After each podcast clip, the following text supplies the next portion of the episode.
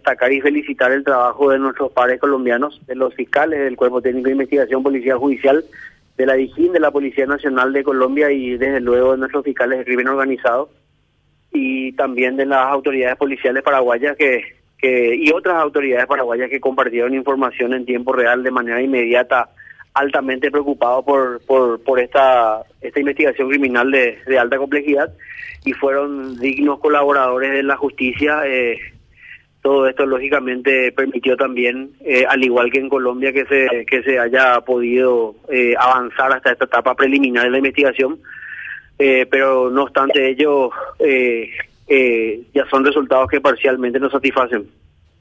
Claro, ellos tienen el trabajo prácticamente concluido. Hay una persona prófuga con relación a todos los que trabajaron materialmente en este tema.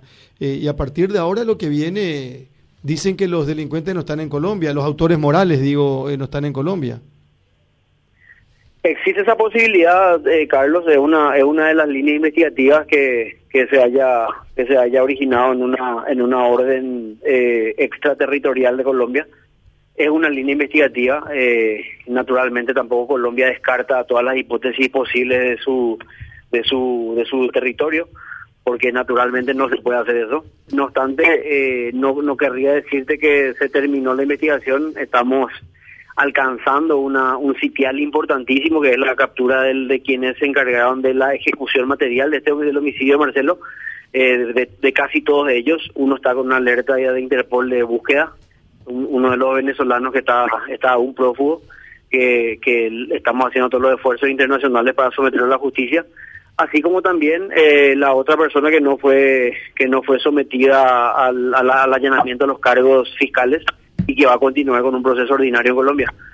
Pero lógicamente esta es la primera etapa, por eso digo que los resultados, aunque sean sumamente positivos, son parcialmente satisfactorios, porque el objetivo principal que tenemos nosotros y también la justicia colombiana y todos los operadores de justicia de Iberoamérica que, que trabajaron principalmente con Marcelo es llegar a los a, lo- a los responsables directos de esta de este magnicidio y, y lógicamente hacerlos que enfrenten justicia.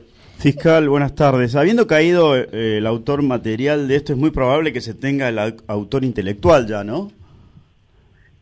Y nosotros somos auspiciosos con eso, así como como les decía al comienzo, eh, pronto le vamos a dar una respuesta y así fue.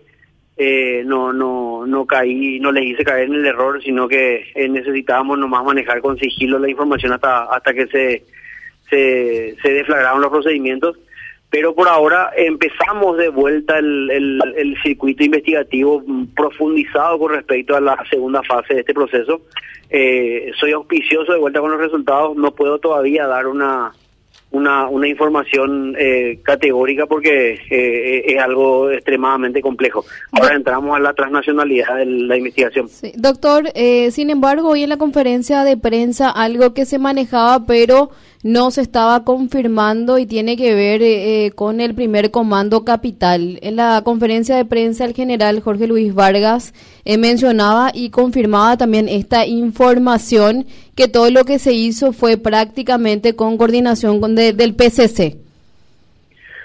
Yo real- realmente no escuché la conferencia de prensa porque estuve con un operativo en ese mismo momento, pero me transmitieron eh, lo que lo que decían las autoridades colombianas, tanto lo que dijo el fiscal general Barbosa como también lo que dijo el general Vargas de la Policía Nacional, pero yo yo no te, no yo no, no llegué a esa misma conclusión a la que a la que muchos arriban. Yo creo que ellos hablaban de una transmisión de información por parte de autoridades policiales paraguayas con respecto a esa hipótesis.